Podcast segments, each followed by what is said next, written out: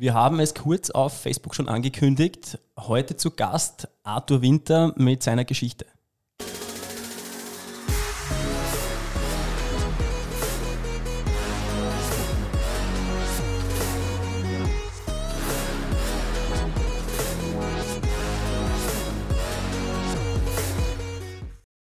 Ja, herzlich willkommen zum Triathlon-Podcast von Sweet Spot Training. Wie der Mara schon gesagt hat, wir haben heute einen Gast. Lieber Arthur, hallo. Und wir haben es auf Facebook angeteasert. Ähm, eine spannende Entwicklung und ein spannendes Rennen. Auf das wollen ja. wir auf jeden Fall heute ja. eingehen und nicht nur auf das, sondern auch auf viele andere Themen. Deswegen freuen wir, dass du, also freuen uns, dass du da bist und ähm, darfst dich gerne mal kurz vorstellen für alle, die dich noch nicht kennen. Hallo und danke für die Einladung. Mein Name ist Arthur Winter. Ich bin Triathlet seit ja, mittlerweile fast 20 Jahren und freue mich, dass ich bei euch im Podcast bin. Ja, danke schön. Ja. Da beginnen wir gleich mit der reißerischen Geschichte am Anfang, würde ich sagen. Ja, oder? das war jetzt eigentlich äh, der urförmliche Einstieg, der, oder? Ist mir ja, voll. Ja. Also der, der, Grund war, Arthur hat eben schon eine 20-jährige Geschichte und hat ähm, jetzt in, vor kurzem ähm, ähm, eine richtig gute, eine gute Rennserie hingelegt in Abu Dhabi im Rahmen der Age Group Weltmeisterschaft. Da war auf der Supersprint-Distanz ähm, am Start und dann im Aquabike-Bewerb. Ähm, Supersprint war super, so wie der Name schon sagt. Äh, da war es ein zweiter Rang äh, in seiner Altersklasse. Und ähm, führen wir ein bisschen näher aus, wie, wie ist es zu Abu Dhabi gekommen, ähm, wie laufen die Age Group Rennen generell ab, was ist dafür notwendig, dass man da überhaupt hin darf? Äh, das ist eine gute Frage. Ich, ich äh, habe jetzt einmal für mich selber überlegt, was man dafür braucht, weil es ist ja natürlich ein enormer Aufwand und macht natürlich nur Sinn, wenn man das Gefühl hat, dass man dort auch irgendwas holen kann, außer man möchte gern zum Spaß nach Abu Dhabi fahren. Mhm. Ja, so ähm, sieht es aus. Dementsprechend, Abu Dhabi? Nein, nicht wirklich, oder? Nicht wirklich, glaube ich.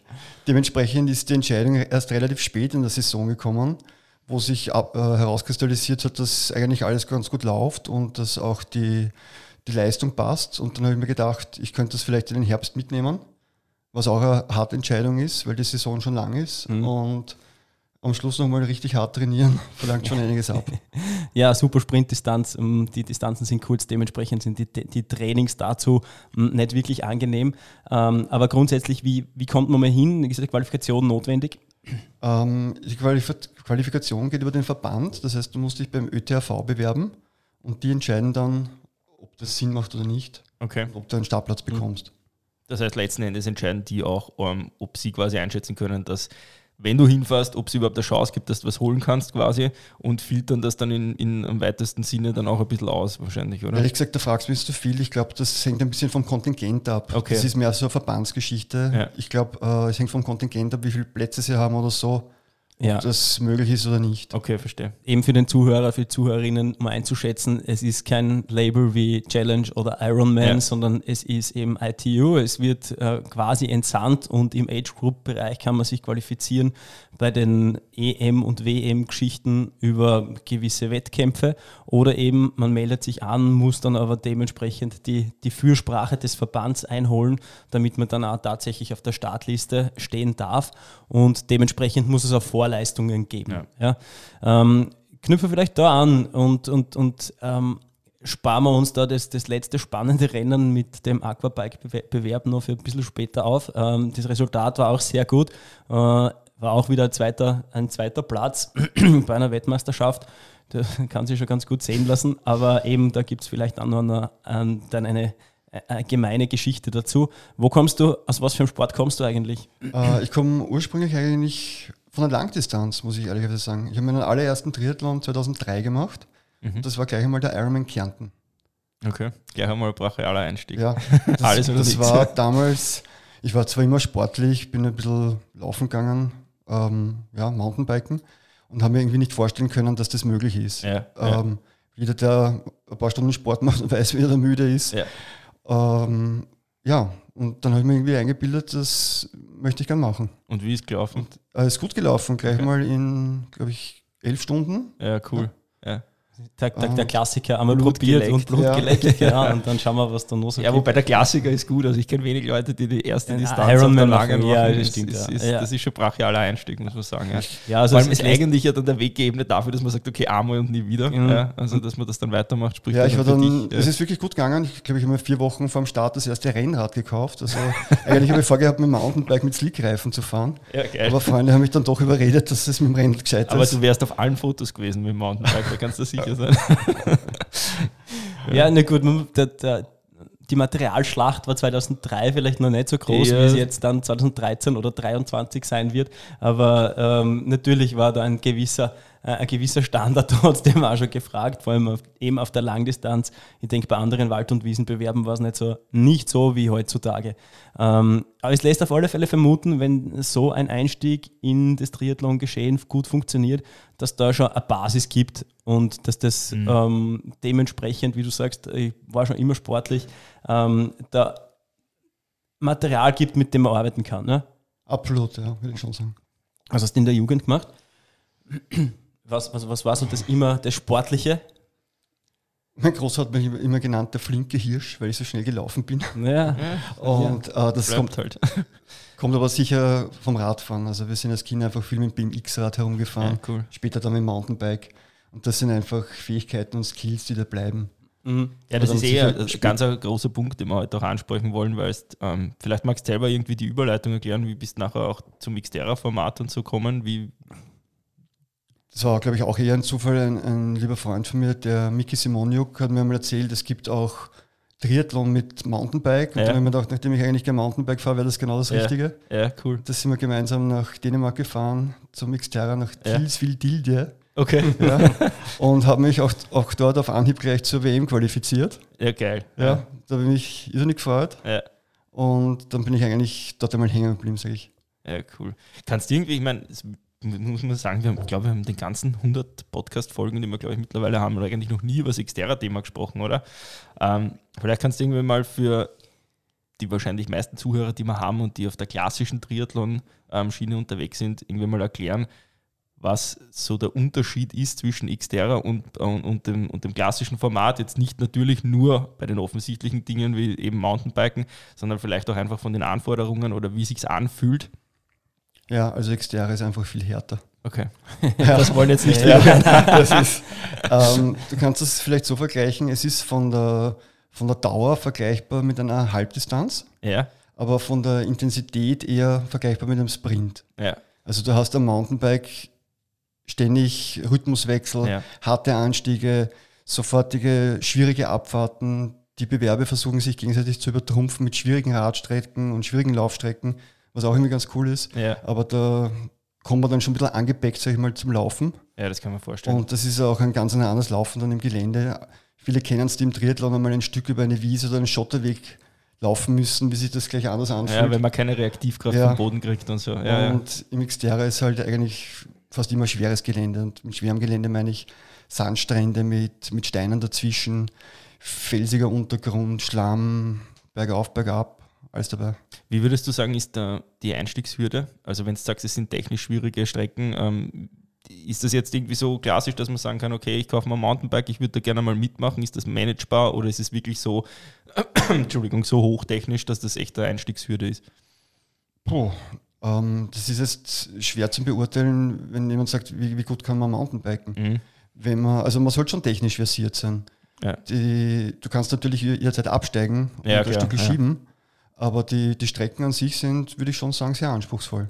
Ja, ist halt auch spannend eigentlich, weil es ein ganz neues Element in den Triathlon eigentlich dazu nimmt, nämlich wirklich am Rad den technischen Aspekt, den man ja eigentlich ähm, im, im klassischen Straßentriathlon in Wahrheit erst ab einem gewissen Level wirklich braucht und ausspielt. Ja. Also bei Bergabfahrten, ähm, wenn man jetzt zum Beispiel hernimmt in Österreich irgendwas Klassisches wie Zell am See oder so, den Berg kommt da jeder runter. Ja. Und auch das noch mit einem normalen Tempo, sage ich mal, also absteigen werden die wenigsten müssen. Aber da im Xterra-Format ist es ja dann doch so, dass wirklich die Technik ähm, ein massives Limit ausspielt, was dann, was dann die Zeit oder vielleicht sogar das Finish angeht. Ne? Ja, ich glaube, es geht auch wieder dann genau in die Richtung, was, was du ja schon erklärt hast oder was, aus, was du ausgeführt hast, dass du als Kind, als Jugendlicher für ein BMX herumgekurft mhm. bist und die Skills da schon, da schon angeeignet hast und die dann einfach verfeinert, verfeinert wurden und genutzt wurden für das Format und dann in deinem Fall auch optimal wahrscheinlich gepasst haben, ähm, um dann sich auf Anhieb zu qualifizieren, um da eben konkurrenzfähig zu sein. Und ich glaube, dass das auch wieder so ein bisschen ein, ein Wink mit dem Zaunpfahl sein sollte, dass man äh, im Nachwuchstraining ähm, im Triathlon, weil es ja. entstehen immer mehr Vereine, die auf Triathlon spezialisiert sind, dass da genau das, nämlich das Techniktraining, das Bikehandling und eben andere Skills, die da notwendig sind, ähm, nicht vernachlässigen sollte. Und ähm, wenn man das dann hat, naja, dann, äh, dann, dann funktioniert es auch. Und dann funktioniert es auch in weiterer Folge auf technisch schwierigen Strecken, wie es dann eben vielleicht um äh, wenn wir dann nachher noch dazu kommen, in Abu Dhabi auch der Fall war. Also die ganzen Weltcup-Strecken, also zu der Zeit auch der, das Weltcup-Finale ähm, stattgefunden dort. Ähm, das sind technisch anspruchsvollste St ähm, ähm, Strecken, die einfach dementsprechende Bike-Skills äh, erfordern, damit man vorne dabei sein kann. Es hat schon fast Kriteriumscharakter ja, ja, bei den meisten. Ich habe auch das Gefühl, dass sich immer mehr dahin entwickelt. Ja, ja, es macht ja für die Zuschauer ganz auch genau, Sinn. ich gerade sagen. Ähm, nur kurz zur Erklärung, dass man sich das vorstellen kann, wie kann eine, eine äh, Rennradstrecke technisch schwierig sein. Es ist einfach sehr kurvig, sehr enge Kurven. Innenkurven ist die normale, sind das normale Straßen. Es ist Reifenabrieb, ja. man hat ein bisschen eine Ölspur und ein bisschen einen ganz einen feinen Sand. Ja? Und das, das ändert sich von Kurve zu Kurve, genau. ja. Zwischendurch war es in Abu Dhabi zum Beispiel Fußgehübergänge, die so mit einer ganz einer leichten Schwelle waren. Mhm. Äh, klingt nicht schlimm, aber wenn man da im falschen Augenblick schaltet, ja. ist die Kette auch gleich mal heraus. Mhm. Habe ich öfters gesehen. Ja. Und das kann aber dann eben auch am Ende des Tages, die, unsere Zuhörer wollen ja immer was mitnehmen, auch, das kann ja dann am Ende des Tages ähm, das Rennen entscheiden. Wenn, ja. die, wenn die Kette runterspringt und daraus vielleicht ein Defekt wird, den man nicht mehr beheben kann, sie die irgendwie blöd ver, verkantet, dann ähm, ist das Rennen halt vorbei, wenn man das nicht mehr richten kann. Und ähm, ja, da. Wenn ich unterbreche, auch bei einer WM ist die, die Leistungsdichte ja wirklich recht dicht. Und da mhm. geht es halt um Sekunden. Ja? Also da, ja. da, kann das wirklich rein entscheidend sein. Ja.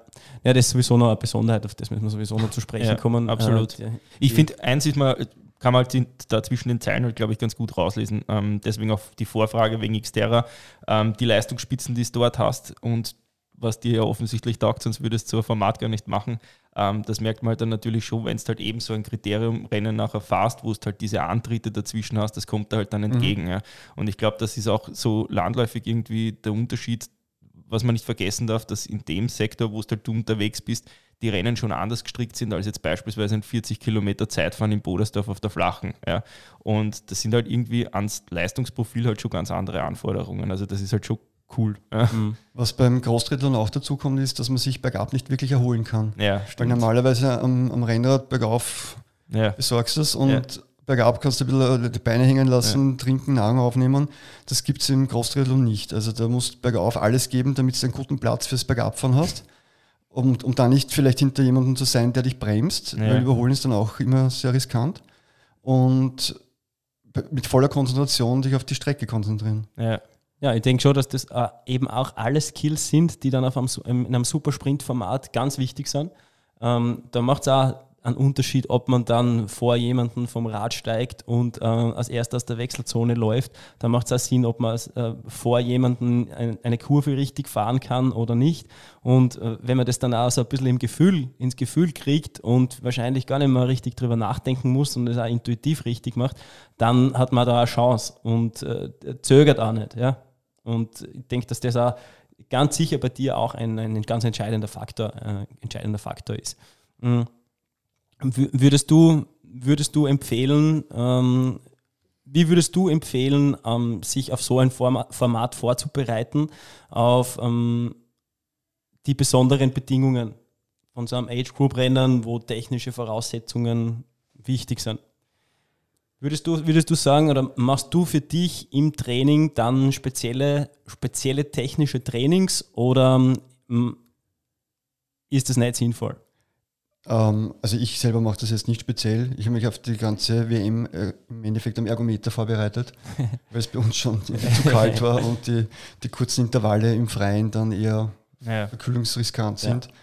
Ja. Ähm, ich glaube, die, die Skills holt man sich im Vorfeld, die hat man über Jahre aufgebaut und hat man oder hat man nicht? Ja, auf das wollte ich, ich, das wollte ich raus. Also, ähm, auf das wollte ich raus. Es soll dann nicht rüberkommen, ähm, hey, baut ein paar Trainingseinheiten ein, wo, weiß ich nicht, wo es um ein paar Hüterl herumfahrt und äh, das ist Technik. Ich glaube, das ist was, was wirklich wachsen muss ja. und was man jahrelang üben muss und was man da mitnehmen muss und dementsprechend auch früh genug damit anfangen sollte. Was mich interessieren würde, ist in so einem Format, ähm, wie sehr quasi fährst du dein Rennen und wie sehr nimmst du Rücksicht auf die Renndynamik? Ich fahre nur mein Rennen. Fährst nur dein Rennen? Ja. Okay, spannend. Ich versuche auch im, im Vorfeld mir da einfach den, den Druck rauszunehmen ja. äh, und konzentriere mich auf mich. Schaue, dass ich meine Leistung abrufen kann oder wenn ich im Ziel bin, das Gefühl habe, ich, ich hätte nicht mehr geben können, ja. dann bin ich zufrieden. Und dann sieht man eh, was dabei rauskommt. Ja, das heißt also, so unterm Rennen ist, ist für dich die Platzierung, die du gerade hast, in dem Moment, ähm, ich will nicht sagen nebensächlich, aber die, die blendest mal quasi mal primär aus und sagst, okay, ich gehe jetzt einfach an mein Limit und ich kann eh die anderen Leute in Wahrheit nicht beeinflussen, ja, sondern ich kann nur mein Bestes da abliefern und dann hoffen, dass am Schluss ähm, vielleicht auch auf irgendeinem Platz am Treppel ja. Vielleicht. Das ist leicht gesagt, versucht man natürlich, aber wenn du in die Wechselzone kommst nach dem Schwimmen und siehst, es fehlt nur ein Rad ja. und du weißt, du bist an zweiter Position, ja. denkst du natürlich schon, jetzt oder nie. Ja, ja, cool. Also ich kann mich da erinnern an zum Beispiel der, der vom, vom Sebastian Kieler, den haben sie mal irgendwann gefragt in einem Interview, ähm, was er an Age-Grupper empfehlen wird, ähm, wonach der quasi fahren soll. Und er hat dann irgendwie gemeint, naja, einfach stur nach Watt. Ja? Also das, das wäre mhm. seine Empfehlung, weil er würde das auch gern machen, aber wenn es um Platzierungen geht, muss, muss er halt immer auf die Renndynamik halt irgendwie Rücksicht nehmen.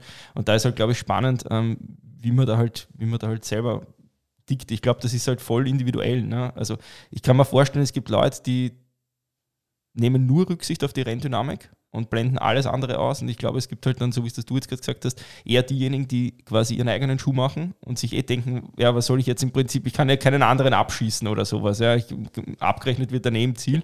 Und ich glaube, es sind zwei ganz unterschiedliche Herangehensweisen, die, glaube ich, aus sportmentaler Sicht ziemlich interessant wären, einmal zu, zu ergründen. Ja was da ja, ja ich, ich glaube, dass das ganz stark Athleten auf die, auf die Renndynamik Einfluss nehmen, ist halt auch leichter gesagt als getan. Ja. Weil du weißt in Wahrheit nicht, wer wo ist. Und gerade bei mhm. internationalen Bewerben kennst du die anderen nicht. Das waren Starter aus Australien, Neuseeland, aus Mexiko. USA. Ja, aber zum, zum Beispiel, wo, was ich zum Beispiel meine, ist so Sachen wie, wenn Windschattenfreigabe ist, ja, ähm, wie viel investiere ich, dass ich an der Gruppe dranbleibe, Okay. Zum Beispiel, ja, und gleichzeitig zeigt der Wattmesser schon an, dass du in der Todeszone bist, ja, und du denkst, ja, okay, da, aber das ist jetzt einfach wert. Ja. Habe ähm, ich, habe ich schon lange kein Rennen mehr gemacht mit Windschattenfreigabe. Ja. Aber das, das geht vielleicht ein bisschen mehr Richtung Xterra, ja. wo, wo, da die Taktik mitspielt. Ja. Also, dass man bergauf dran bleibt und sich einfach ein Stück mitziehen lässt oder, oder, oder, sich auch nicht überholen lassen möchte, natürlich. Da macht die Taktik deutlich mehr Sinn, würde ich schon sagen. Ja. Und im, im Straßenbewerb ist meines Erachtens sinnvoll, man bleibt bei sich selber und findet ja. seinen Rhythmus. Ja. ja. Erzähl, erzähl, einmal von dem, erzähl einmal von deinem Aquabike-Bewerb in, in Abu Dhabi. Ähm, ist ein, das ist ja. so eine Geschichte, die muss unbedingt erzählt werden, weil ich glaube, da, da finden sich viele wieder. Ähm, da der Teufel liegt im Detail und kann dann äh, rennentscheidend ja. sein. Na, führ mal aus. Ähm, der, der, Hype war natürlich groß. Äh, zweiter Platz beim Supersprintbewerb und zwei Tage danach, ähm, oder mit zwei Tagen Pause danach, das zweite Rennen, äh, klassische Distanz, also 1,5 plus 40 Aquabike. Ja, da, das bringt es auf den Punkt. Ähm, in den zwei Tagen hat man natürlich ein bisschen Zeit, schaut sich die Starterlisten an und verschafft sich doch einen Überblick über die Konkurrenz. Man kommt halt auch nicht raus aus der Haut.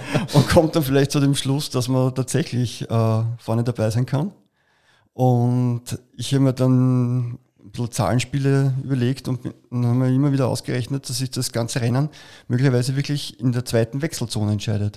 Und beim Aquabike ist nach dem zweiten Wechsel nur mehr 150 Meter ins Ziel. Ja. Also da ist immer viel auf oder ab. Und ja, genau so war es. Ich bin, glaube ich, beim Schwimmen als Zweiter aus dem Wasser, mhm. habe am Rad alles gegeben und wie ich in die Wechselzone einfahre, sehe ich den vor mir platzierten drei Athleten vor mir vom Rad steigen. Der dreht sich um, sieht mich, ich sehe ihn und wir haben beide gewusst, jetzt geht's um alles. 150 Meter Sprint. Ja. ist Wechselzone in Abu Dhabi ist ungefähr so groß wie, ich sag mal, zwei bis drei Fußballfelder mit unendlich vielen Fahrrädern. Also man muss schon mal den richtigen Gang finden, das hat gepasst. Dann sind wir beide gesprintet zum Platz, wir waren nebeneinander. Oh Gott, das auch noch. Häng das Rad hin, reiß mir den Helm runter. Äh, stehen sehr viele Officials herum, die genau darauf achten, dass du ja nicht den Helm vorher aufmachst und so weiter lass die, die äh, Laufschuhe stehen und sprinte los, überhole ihn, bin als erstes im Zielkanal und dann höre ich schon die Schreie, your race belt, you forgot your race belt. Okay. Das heißt, ich habe die Startnummer in der Wechselzone hängen lassen. Und der Official deutet mir mit einem Zeichen, er würde mich jetzt disqualifizieren oder zumindest der Zeitstrafe anhängen, wenn ich jetzt über die Ziellinie gehe. Ja, da musst du im Bruchteil von Sekunden entscheiden, was machst. Und ich habe mich entschieden, umzudrehen, die Startnummer zu holen bin Zweiter geworden. Ja, ähm, ja. Tut schon weh ein bisschen. ja, das glaube ich, das glaube ich sofort. Ja, das ist halt, bei einer Weltmeisterschaft ist äh, der Zweite der erste Verlierer. Äh, Danke, ja. Mario. also motivieren kann er da Mario, das wissen wir. Ja. äh, na, Arthur versteht das schon, wie, wie man, wir haben das Rennen schon, schon vorab analysiert, alles gut.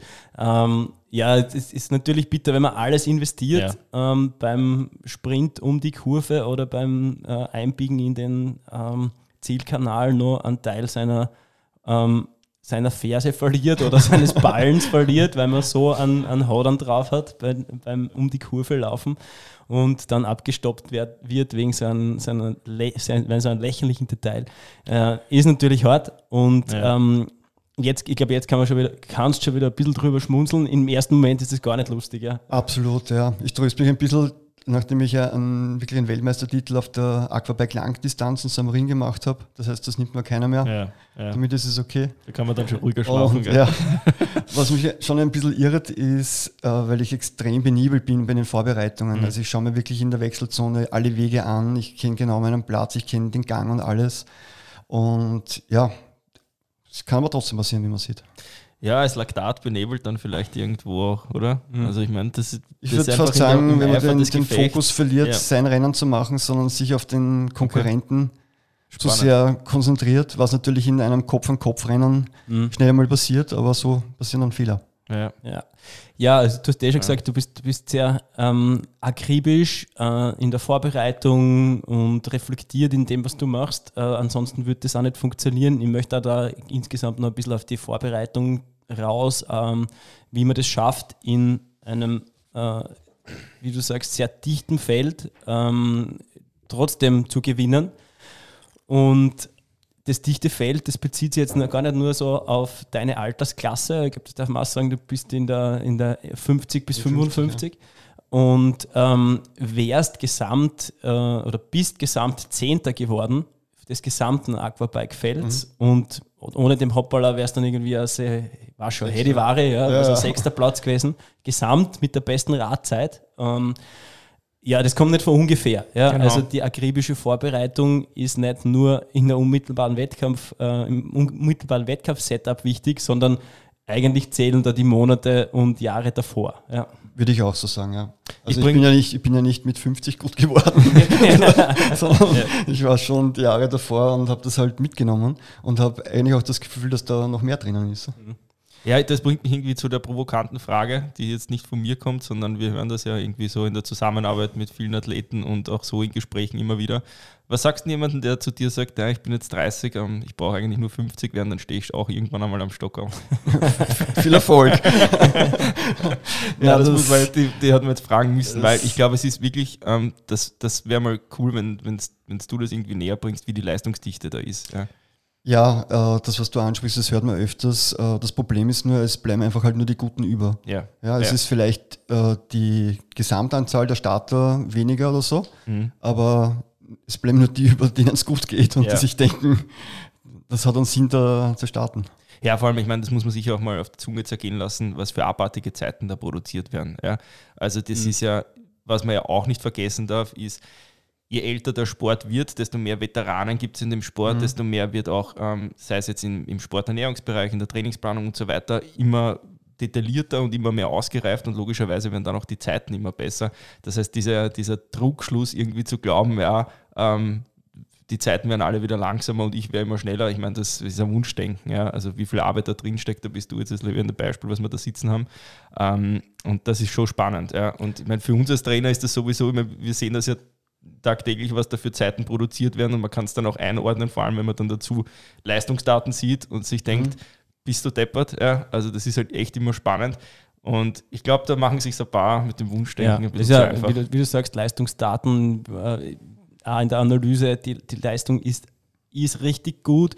Die Zeit, die dann am Ende des Tages zählt, noch besser. Also nur, dass das so ein bisschen greifbar ist, die und das waren echte 40 Kilometer in, beim Aquabike-Bewerb, ähm, war 55er Zeit. Ähm, auf die 40 Kilometer, das ist halt schon verdammt schnell. Ist die Watt auch noch ähm, bei der Hand? Die Watt habe ich mh, 280, 280 ja, knapp, knapp, drunter, knapp drunter, glaube ich. Ja. Also weil man bei den Watt aufpassen muss, weil die, die Hitze wirklich das mhm. ein bisschen verfälscht. Ja. ja. Ich habe wohl kalibriert in der Früh, aber in der Früh hat es 40 Grad gehabt, zum Mittag mhm. hat es fast 50 Grad gehabt. Also aber du kannst ja sicher mal für die Hörer sagen, was du für eine Schwelle hast. Das wirst du wissen, ungefähr, oder? FDP wird es wissen.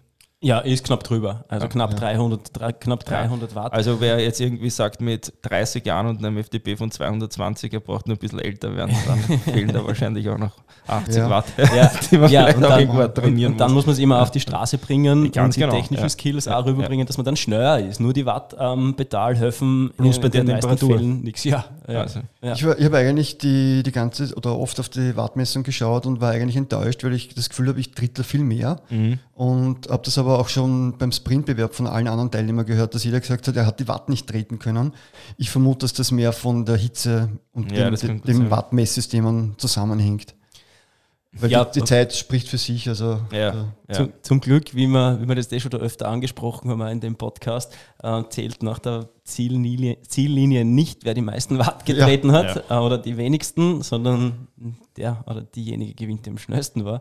Und äh, dementsprechend ja, kann man das einsortieren. Naja, die, Wobei ich sagen muss, äh, Wattmessung ist alles gut und schön, aber mit der Zeit entwickelt man natürlich schon ein, ein Gefühl, was möglich ist und was nicht, auch an dem Tage einfach. Das ist ein guter Punkt, den du da ansprichst, weil wir auch oft irgendwie auch da im Podcast drüber reden. Ähm, was ist Tagesverfassung? Ja, was kann ich eigentlich dann am Renntag wirklich abliefern, wenn einmal der Wattmesser was anderes anzeigt? Also sprich, wie nervös lasse ich mich von genau solchen Sachen machen? Ja? Also dass da jetzt weniger Watt stehen, als ich eigentlich mhm. glaube, treten zu können, obwohl ich vielleicht in mich selber rein spüre und sage, das ist aber das, was gerade geht, ja, und was, was, wahrscheinlich sogar dann in, in stimmenden Zahlen sogar mehr wäre.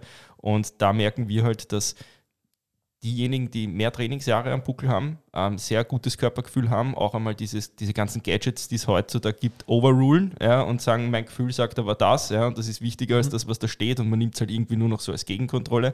Und das, was halt schon sehr auffällig ist, ist bei ähm, denjenigen, die ähm, relativ neu in dem Sport sind, das heißt eigentlich mit sowas wie Leistungsdaten halt und Wattmessung in den Sport reinkommen, die mhm. sich total geißeln an das System ja, und dann gar nicht mehr irgendwie in sich reinfühlen und hören, okay, geht heute vielleicht mehr oder weniger. Ja.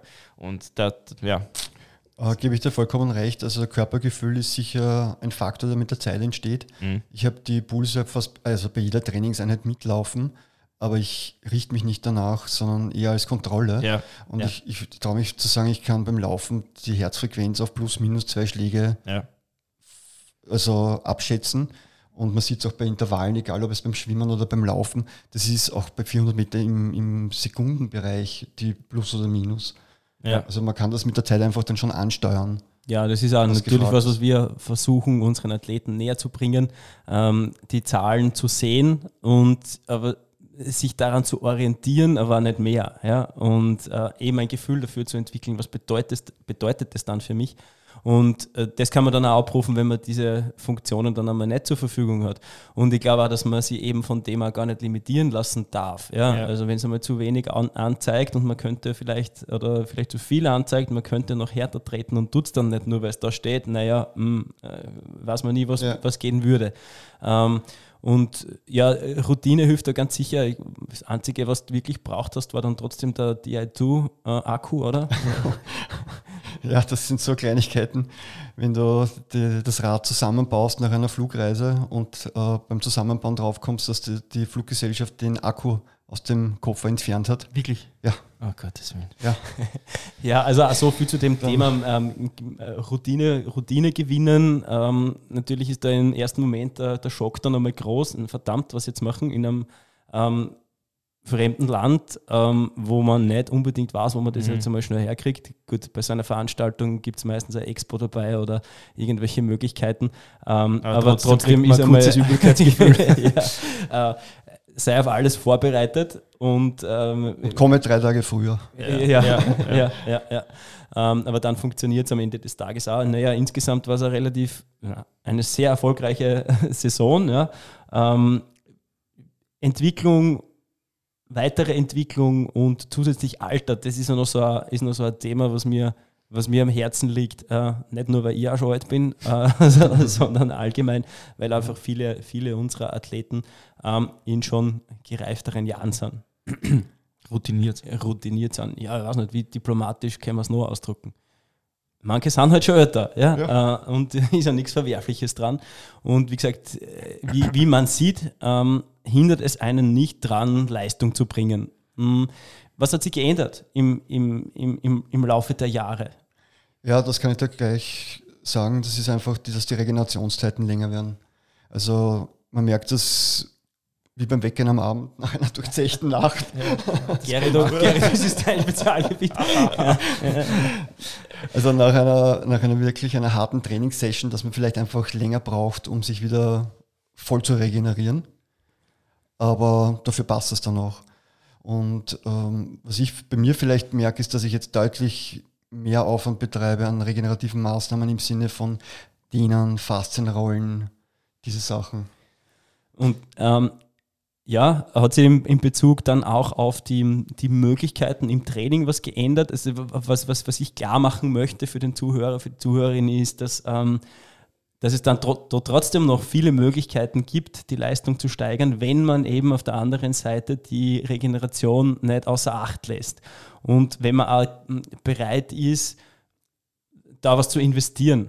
Ja, ähm, es, soll, es soll wirklich ganz klar werden, dass solche Leistungen nicht von ungefähr kommen. Ja. Dass, dass die, dieses Commitment, das man da betreiben muss, ein großes ist. Ja? Und ich, ich, spreche gar nicht so sehr von der Trainingszeit, die man aufwenden muss dafür.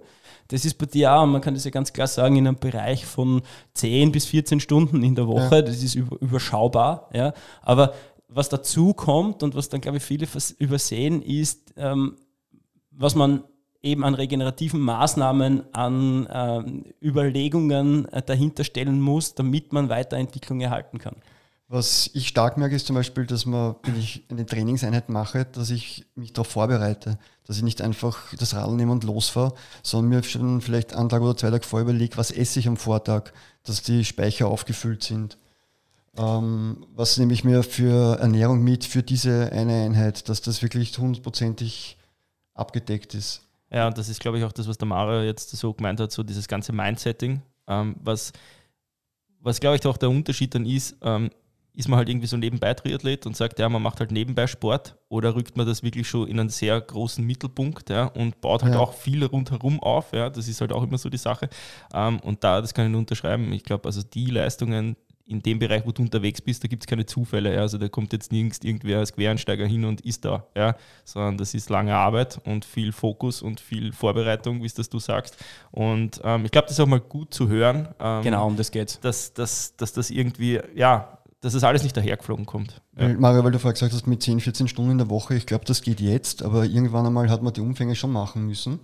Einfach damit sich die, der ganze Bewegungsapparat äh, entwickelt und ausbildet, dass man jetzt auch kurze, schnelle Einheiten absolvieren kann, ohne sich dabei kaputt zu machen. Das wäre auch meine Frage jetzt noch gewesen im Nachgang zu dem, wie hat sich der, der Trainingsumfang bei dir über die Jahre verändert? Kannst du das irgendwie grob sagen? Ist mehr Naja, das hängt schon mehr mit den Distanzen zusammen. Also Ja, ich, gut, ich okay, bin das jetzt kein, pauschal zu sagen, ja, kein. Spezialist, der alles aufzählt, auch zusammenrechnet und so weiter. Ja. Aber auf, für eine Langdistanz brauchst du natürlich Ja, mehr klar, Umfänge, das ist ja. eh klar, ja. Aber ich glaube, dass der Schlüssel sind qualitative Einheiten. Dass man sich überlegt, was macht man, wie macht man es, die harten Einheiten hart und die lockeren Einheiten eben locker. Ja, und dass man eben von diesem die- die- Mischtraining wegkommt. Ja, die, Ja. die, Qualität, die Qualität der Einheit heißt dann nicht immer, dass das mit Intensität verbunden sein muss. Äh, Ah. Eine qualitative Einheit ist auch ein 35-Minuten-Lauf ähm, im Grundlagenbereich, auf den man sich vorbereitet ja, und nicht irgendwann nebenbei direkt nach dem Mittagessen einschiebt. Ähm, weil dann erfüllt der auch seine Arbeit nicht. Und, und das meine ich da in dem gesamten Konzept. Also man muss sich da auf was einlassen, damit das dann auch in diesen Sphären funktioniert und man wirklich im Alter Höchstleistung bringen kann. Ja, aber es funktioniert. Und was eben nicht funktionieren kann, ist es nebenbei zu machen. Dann muss man an, einfach ga- ganz klar die Erwartungshaltung dementsprechend runterschrauben und sagen, okay, ich bin, wie du gesagt hast, nebenbei. Ich glaube, es ist halt, und wir es so als der, der Unterschied zwischen Fitnesssport und kompetitivem Sport. Ja, Ja, Ich ja. glaube, da ist ein, einfach, da geht Ja. die Schere dann einfach Ja. auseinander. Ja, Ja, Ist aber auch ein Stress natürlich. ja, ja das glaube ich sofort. sagen. Ja. Ja. Weil ich habe mir im Sommer oft genug gedacht, ich möchte jetzt eigentlich lieber im Wochenende Kajak fahren gehen Ja, ja. oder Bergwandern oder sonst was. Aber da überwiegt dann schon das schlechte Gewissen, dass man sich denkt, na, entweder oder. Wie schauen die Ziele aus? Wo willst du noch hin? Oder was hast, was hast alles noch so irgendwie am Schirm, was unbedingt noch sein muss? Oder gibt es nichts, was sein muss und alles darf noch? Ah, Ich war jetzt dreimal bei der Xterra WM in Hawaii. Ich habe heuer allein vier WM-Medaillen im, Ja. im Cross-Triathlon, im Aquabike, im Triathlon. Also ich habe jetzt keine großartigen Ziele, die ich da erreichen möchte. Ich möchte weiterhin Spaß am Sport haben. Und ich glaube, dadurch ergibt sich dann einfach. Also im Prinzip, das ist das, was dich antreibt. Würde ich schon sagen, ja. Okay. Ja, so wie, wie ich den Arthur kenne, und das ist jetzt doch schon einige Jahre, ähm, es ist auch immer wieder die, die Lust dran, sich zu, weiterzuentwickeln. Ja? Also es ist nie, nie, die, nie die Idee, ähm, grundsätzlich zu sagen, ich will Weltmeister werden in meiner Altersklasse, sondern es ist mehr die Herangehensweise, mh, wie weit kann ich meine Leistung noch treiben. Danke, Und danke, dass du das sagst. Das ist, du bringst das genau auf den Punkt. Ich habe jetzt, wenn du mich fragst, was ich für Ziele habe, ich war halt schon schwimmen und habe mir gedacht, das Schwimmen geht noch besser. Ich weiß es, ja. Ja. Und das hängt zusammen mit denen, äh, mit Mobilisieren, solche Sachen. Ja. Da, da sind, da ist Potenzial. Hört, hört. Hört, hört. Es gibt, äh, ja, es geht darum, und ganz unabhängig Athleten abhängig in die Potenzial zu finden und das dann freizusetzen und auch alles dran zu, dran zu setzen, damit man das freisetzen kann. Und dann kann man die, die nächsten Entwicklungsschritte, und ich glaube, da bist du eben das, das, das beste Beispiel dafür. Ähm, Ich glaube, aber ich glaube, Ja, es ja. sollte einem auch Freude machen, äh, Ja, sowieso. sich zu arbeiten Sowieso. und das nicht zwanghaft irgendwie versuchen, noch schneller und noch besser zu werden. Aber es gibt ja, ich meine, wir leben in einer Sportart, glaube ich, die von Vergleichbarkeit spätestens seit den sozialen Medien halt diktiert ist, ja. Und es gibt halt dann immer wieder auch so die Fragen natürlich an uns als Trainer, irgendwie, wo es dann heißt, naja, aber der trainiert ja auch, warum ist der so viel besser? Ja? Und wenn es dann halt, deswegen habe ich gesagt, hört, hört, Wenn ja, wenn es dann um genau diese mhm. Dinge geht, ja, um diese vielen Kleinigkeiten, vermeintliche Kleinigkeiten, ja, aber die dann halt im Mosaik das Riesenpuzzle halt dann zusammensetzen, ähm, das ist der Unterschied. Ja? Also man, man braucht sich jetzt nur als Zuhörer fragen, wie oft hat man sich beim Schwimmen die, den Gedanken gemacht, ähm, ich könnte durch Mobilisieren besser werden. Ja? Das sind halt dann genau die Gedanken, die sich wer macht, der halt Ja, vielleicht, vielleicht sind diese halt, Gedanken ja. beim, beim Schwimmen schon einmal durch die Köpfe geschossen, nur äh, dann ins Tun zu kommen und das Ja. dann danach auch umzusetzen. Ich glaube, das tun dann die wenigsten oder das passiert bei den wenigsten, dass man sich am Abend dann wirklich hinsetzt und sich denkt, na passt, jetzt bereite ich mir das Schwimmen nochmal besser vor, als einzelnes Beispiel draus. Ja?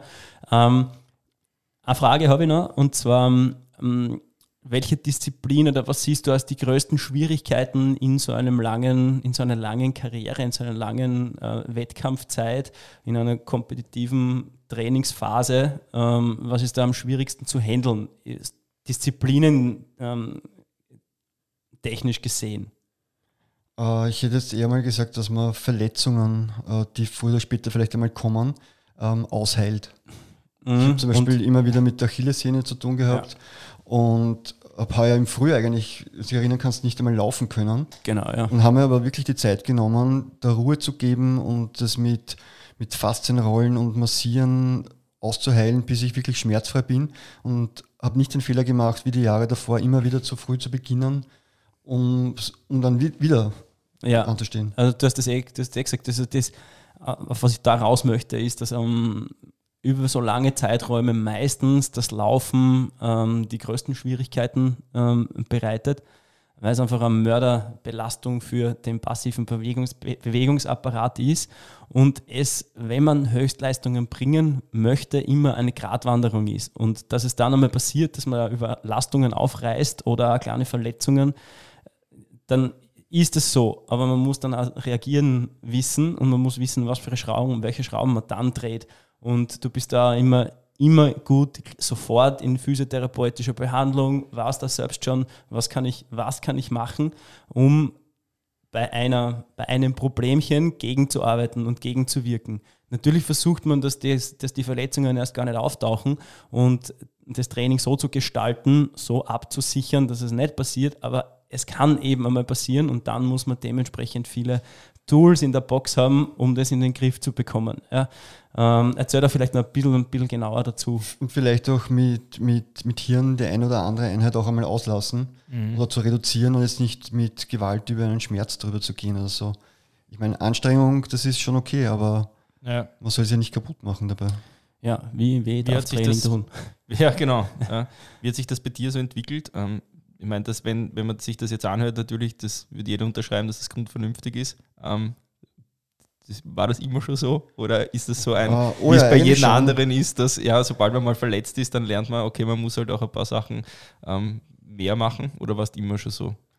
Ähm, nein, ich glaube, das war schon immer so. Also ich mache den Sport, weil es mir Spaß macht und weil ich meinem Körper was Gutes tun möchte. Ja. Was bei dem im Leistungssport eh schon quasi ja, ja. fraglich ist, aber wenn es gut geht, dann denke ich, passt. Ja, ja, ich meine klar, Leistungssport ist halt dann immer irgendwo der Drahtseilakt ja, zwischen zu viel und dem, was halt notwendig ist, damit du halt irgendwo da bleibst oder sich, dich sogar noch weiterentwickelst. Ja, schwierig. Mhm. Was, wird, was würdest du anderen Athleten empfehlen, die jetzt sagen, ähm, ja, passt, alt bin ich auch, jetzt will, jetzt will, jetzt will, noch, äh, jetzt will, ja, jetzt will ich noch ähm, weiter Leistung entwickeln. Wie würdest du, ähm, was wäre deine Empfehlung? Wie, würd man, wie würdest du das am besten angehen? Äh, ich glaube, das beginnt mit der Zielsetzung, dass man sich einmal überlegt, äh, welchen Bewerben im Auge hat und ob das realistisch ist. Mhm. Und sich da die, das richtige Ziel aussucht einmal. Damit fängt es an. Und, ja, geht schon. Und der Weg, und der Weg dorthin, ähm, es gibt, gibt Informationen von überall. Ähm, Wären es da kleine Schrauben, die du am ehesten drehen würdest? Oder ähm, was, was, also was wären die erste, ersten Schritte fürs Training ganz allgemein? Wie siehst du das? Also was sind, sind für dich die größten Schrauben, die man drehen kann, um besser zu werden? Was sagst du mal ein Beispiel, was du da meinst? Mhm. Ich formuliere es anders. Ja. Wenn du zurück, zurückschaust, jetzt auf die letzten, ist ja wurscht, machen wir x Jahre, ja, ähm, was war so das, wo du jetzt sagen würdest, wenn du das mit einem Satz zusammenfasst, das war trainingstechnisch das, was mich am weitesten gebracht hat oder das, was nachhaltig wirklich am meisten geholfen hat? Ähm, würde ich schon sagen, eine vernünftige Trainingsplanung. Okay. Die man vielleicht auch ausgelagert hat ja. von jemandem, der ähm, sich mit dem Sport gut auskennt und identifiziert und einfach einen, einen Blick von außen auf das Ganze wirft. Könntest du dich selbst trainieren? Würdest du ja. das zutrauen? Oder, wo, oder ich frage es provokanter, ähm, wo glaubst du, wären die ersten Probleme, wenn du das selbst machen würdest? Im Verhältnis zu jetzt? Wäre es dann eher so in der Hinsicht, dass du das Gefühl hättest, vielleicht würde ich dann zu viel machen? Oder hast du eher das Gefühl, ja, dann würde es vielleicht irgendwo am oberen Limit in der Entwicklung vielleicht nicht so funktionieren wie jetzt? Oder gibt es da irgendwas? Fragst dich das manchmal? Eigentlich nicht. Ne? Okay, na gut, schade. Hätte mich interessiert. Ja, also ein, gewisses. Ein ich zum Beispiel, ich könnte das total, ja. total schnell beantworten. Ich würde viele Einheiten machen, die mir Spaß machen, aber nicht die, die halt hundertprozentig das bringen. Weißt? Also das finde ich ist für mich immer so die, die Sicht von außen, die halt ganz wichtig ist, dass da wer draufschaut und sagt, mhm. ja, ich weiß eh, das macht Spaß, aber das bringt was, auch wenn es keinen Spaß macht. Ja. Und andere Leute sagen dann wieder, wenn ich mich trainieren würde, ich würde den ganzen Tag nur Sport machen und es wird deswegen nichts weitergehen, weil halt die Regeneration da irgendwie am, am Tisch liegen bleibt. Und ähm, ich glaube schon, dass mit einer gewissen Routine dann ähm, dass da gewisse Tools da sind, mit denen man arbeiten kann. Mhm. Ähm, aber für, für mich persönlich würde auch auf alle Fälle auch bei einem wirklichen Wettkampfziel eine Außensicht fehlen, mhm. ähm, weil man einfach aus seiner subjektiven Sichtweise nicht rauskommt. Ja, voll. Äh, man ja, hat einfach ja. keine Chance, äh, die, die zu wechseln und dementsprechend ist es dann schwieriger. Ähm, es geht bis zu einem gewissen Grad, aber ab einem gewissen Grad, glaube ich, ist es schwierig. Ja, was, was ich viel, viel stärker also empfinde, ist, ähm, dass man, wenn man die, die Trainingsplanung auslagert, äh, einen großen Brocken an Last auch los ist. Mhm. Dass man ja. sich nicht mehr den Kopf zerbricht, mache ich das richtig, was ja. könnte ich noch machen, sondern man macht es. Man arbeitet es ab quasi. Und arbeitet es ab und dann mhm. passt es auch. Ja. Mhm. ja, im besten Fall passt der Output dann auch dazu. Ja. Ja, ne, auf, auf, alle Fälle extrem spannend, ist extrem spannendes Thema, eben gerade deshalb, weil viele unserer Zuhörer eben auch, und jetzt sage ich es noch einmal, in schon gereifterem Alter sind und nicht unbedingt im Höchstleistungsalter zwischen 20 und 30 äh, und da sicher viel mitnehmen können. Mitnehmen können, was dafür notwendig ist, dass man so weit kommt und sich auch viel mitnehmen können, ähm, äh, was nicht notwendig ist, was man vielleicht aussparen sollte. Wenn ihr Fragen an Arthur habt oder an uns, ähm, dann äh, bitte schreibt uns Kommentar oder info at sweetspot-training.at. Genau. Mir bleibt nur noch zu sagen, Arthur, danke, dass du da warst. Danke, dass du da warst. Ja. Vielen Dank für die Einladung. Immer gerne. Für die in interessanten Insights. Ähm, alles Gute für den Weltmeistertitel nächstes Jahr auf der Aquabike-Distanz. Also, ciao. Gut, tschüss, bitte. Tschüss, Dankeschön.